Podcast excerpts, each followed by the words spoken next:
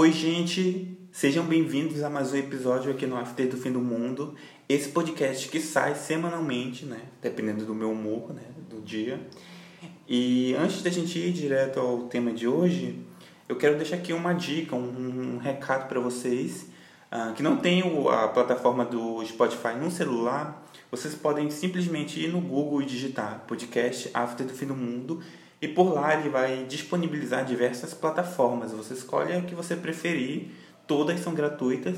Uh, no Instagram do podcast também a gente tem um linkzinho com todas as plataformas. É, tem também o meu Instagram pessoal, arroba E bora lá para o nosso episódio de hoje. No episódio de hoje a gente dá continuidade a. Não sei, eu acho que foi o último, foi sobre o JK. É, acho que sim. É, a gente vai dar continuidade à nossa série de presidentes importantes né, para a nossa história.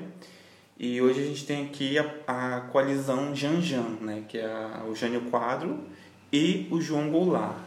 A gente volta então é, ao governo, ao fim do governo do JK. Né, ele, para quem não lembra, ele queria que a UDN, que eram os opositores dele, ganhassem as eleições, as próximas eleições para que futuramente ele voltasse, né, já que ele estava deixando uma dívida externa altíssima por causa das obras e da construção de Brasília, é, alta inflação, entre outras, né, entre outros problemas que tinham sido ocasionados ali, é, essas eleições para presidente e vice, né, como diz a Constituição, elas são realizadas e duas chapas são eleitas, ou seja, é, segundo a Constituição de 46 é, o cargo de vice e de presidente deveriam ser disputados separadamente, que era possível acontecer o que aconteceu nessa eleição, né? Um candidato antigetulista ser eleito junto com um candidato que era herdeiro de Getúlio Vargas, né? um herdeiro político, que era o João Goulart, o Jango. Bora falar agora do, do Jânio Quadros, né?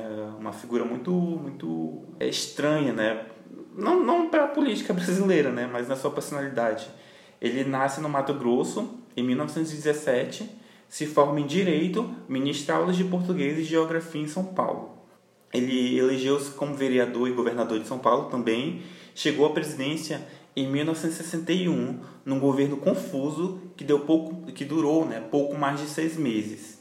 Ele era um político muito peculiar, porque ao mesmo tempo que criticava a esquerda, ele condecora Che Guevara numa visita ao Brasil. É, ele tinha essa, essa particularidade, né? Ah, de ao invés de ficar preocupado com uh, problemas sociais, problemas econômicos, ele ele se guiava muito pelo viés ideológico dele, né? Por ele ser um político muito muito conservador.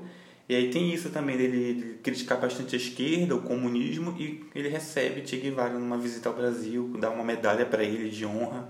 É, ele veta corridas de cavalo em dias úteis, né? Totalmente aleatório e para vocês entenderem como ele era tão adverso, né, uh, ele não fazia questão nem de dialogar com o próprio partido, né, com o DN. Então ele tinha um certo, um certo afastamento, assim, ele, ele gostava de governar sozinho. É, e na política brasileira a gente sabe que isso não é possível, né. É, em decorrência é, de diversas crises, né, de diversas, é, não sei se erros, mas eu vou colocar, eu vou colocar como erros políticos, é, o seu governo não tinha apoio nenhum. As propostas que ele tinha não eram suficientes, digamos assim, não eram as propostas que a gente esperava naquele momento, né, para quem viveu naquela época. Muitas delas com austeridade econômica, né, político de direita adora, né, essa palavra. E essa foi uma das medidas que ele propôs, a austeridade econômica naquele momento de crise. E aí, em 25 de agosto de 1961, ele apresenta sua renúncia.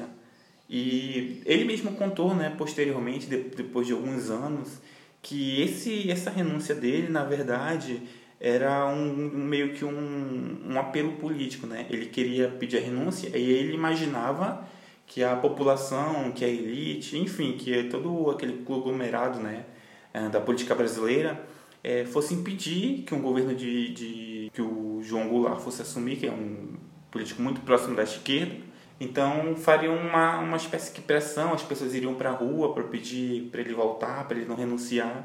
Ou seja, ele, ele pediu a renúncia esperando que houvesse uma comoção popular para ele ficar. Só que ninguém dá a mínima e todo mundo aceita a renúncia dele, né?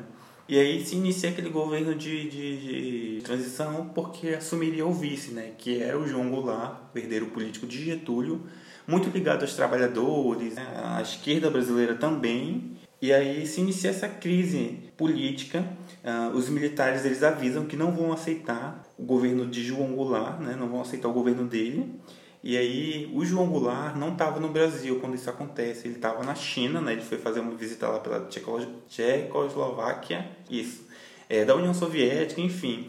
E ele estava lá amando de, amando não, né? Que a pedido do próprio Jânio Quadros, uh, porque o Jânio Quadros achava que isso é, iria sujar a imagem dele, né? Iria aproximar mais a imagem dele ao comunismo, a um, a um golpe de Estado, enfim. E nisso que ele fica sabendo, ele, ele retorna, né, ao Brasil. Primeiro ele vai para o Uruguai, né, para não chegar diretamente aqui, e é para assumir o cargo de presidente. É, o João Goulart, ele nasce no Rio Grande do Sul em 1919. Se formou em Direito e teve uma atuação política que começou como deputado estadual, depois deputado federal, Uh, e ainda chegou a ser ministro do Trabalho, né, do Getúlio Vargas. Para quem lembra daquele episódio aqui do podcast, né, ele é chamado para ser ministro, ele propõe algumas medidas é, a favor dos trabalhadores, a elite não gosta, ele é afastado, né? E aí também foi vice do Juscelino Kubitschek. Ele assume a presidência em 7 de setembro de 1961, com a renúncia de Jânio Quadros. Só que ele tinha grande apoio das camadas populares, como as classes operárias. Então ele propõe, né, devido a, digamos, ele tenta ter uma governabilidade que não acontece, né? A elite, alguns grupos políticos não deixam esse governo dele seguir, né? Não deixa ele implementar as políticas que ele acredita. E aí, para tentar conter a inflação, ele aplica o plano trienal, que consiste em substituir gradativamente mercadorias importadas pelas nacionais, é, tentando aquecer a economia nacional, o que não acontece. Após essa tentativa, ele parte para uma política mais, é, uma pauta mais de esquerda, digamos assim. E aí é quando ele propõe as reformas de base, né? Acho que é uma das políticas mais, mais conhecidas do governo dele. É, dentro dessas, é, dessas reformas estão a reforma tributária, a reforma agrária, né? tão falada reforma agrária, e também abre a possibilidade de analfabetos votarem, entre, entre tantas outras coisas. Né? E aí, em 1963, o país atingiu um nível altíssimo de dívida externa e inflação. Jango faz vista grossa né, para a revolta dos sargentos, que foi, que foi uma revolta que aconteceu em 12 de setembro de 1963, quando os sargentos dominaram os prédios governamentais em Brasília contra a medida do STF que impediu os sargentos de ocuparem cargos no legislativo. Isso culminou no apoio das Forças Armadas ao golpe de 1964. Em 13 de março de 1964, 1964, ele promove o comício da Central do Brasil diante de 50 mil pessoas. Anuncia a desapropriação de terra, o que gera ainda mais estabilidade no seu governo, isso de diversos setores, né? como a igreja, é, que convoca a marcha da família com Deus, a imprensa e militares.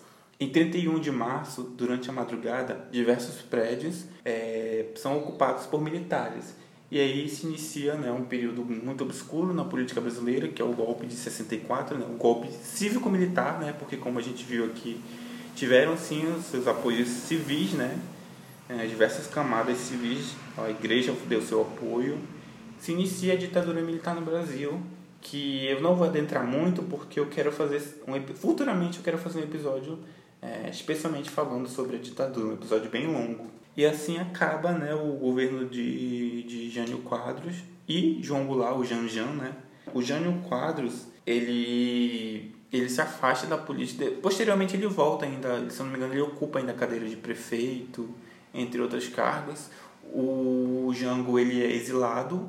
É, posteriormente ele, ele falece, né? Ele falece no Uruguai. E ele sofreu muitas pressões ainda, né? Mesmo ele sendo afastado do, do, do, do cargo de presidente, ele ainda continua a, a sua militância né, em busca da liberdade, em busca da democracia. É, e aí ele começa a ser perseguido, ele se exila, e aí ele tem uma morte muito que até hoje ainda é discutida. Né? Ah, muitos acreditam que ele foi envenenado, é, mas nunca, nunca, isso nunca foi confirmado. Né? A gente sabe que existiam planos de acabar com todos os líderes de esquerda, né, que eram contra, não só de esquerda, mas que eram contra a presença, a presença dos militares no poder.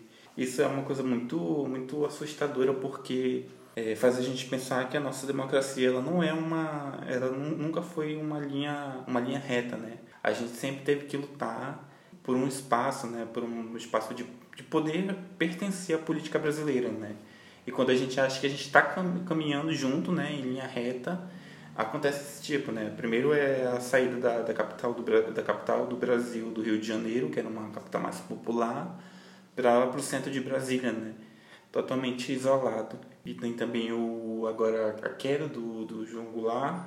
E isso continua nossas reflexões, né? É, a gente compara né, esse quadro, né, essa série aqui do, do podcast, é justamente para a gente traçar essas linhas é, do agora para o que a gente viveu, né? Para a gente tentar entender que rumos as nossas políticas, né, os nossos caminhos, as nossas escolhas políticas por ideologia nos levaram. E até então nós chegamos à ditadura. É, esse foi o episódio de hoje, gente. Vamos agora ao nosso Tá na Pista. Vamos mostrar cultura para esse povo? Esse é aquele momento uh, de indicação, né? Um momento clássico que todo podcast tem. E a minha indicação de hoje, é, primeiro para contextualizar, né? Para fazer a ponte com o nosso tema. Uh, tem um documentário, acho que, acho que tem no YouTube, chamado Django, que conta muito sobre esse período né, da política brasileira, especialmente a, na figura do João Goulart, né, do Jango. E fala muito também sobre o, a saída dele, né, uma saída meio conturbada, quando ele é destituído do cargo de presidente. Aí ele tem que sair meio que escondido, né, porque ele vai ser. Ele está sendo procurado né, para ser preso, e aí ele parte para o exílio no Uruguai. A minha outra indicação é no álbum novo na Miley Cyrus, né? Ela tá aí literalmente lutando, né? Porque nem a gravadora dela tá investindo direito no single dela. E a música tá aí, não? Desde, do, desde que ela lançou, tá se mantendo, tá se mantendo. E pra mim é uma das músicas do ano. Então, é, vão lá, dar stream no novo álbum da Miley Cyrus, Plastic Heart. E olha a moto passando. Eu falei novo álbum da Miley Cyrus, Plastic Heart. E é isso, gente. Vão lá conferir. Uh, me sigam nas redes sociais, arroba e para todo mundo que está acompanhando aí o podcast, uh, eu agradeço. É, isso ajuda muito né, o engajamento e dá força de vontade para a gente continuar aqui. Por enquanto eu estou fazendo esses episódios sozinho, mas em breve vem novos feats aí. É isso, gente. Tchau, tchau.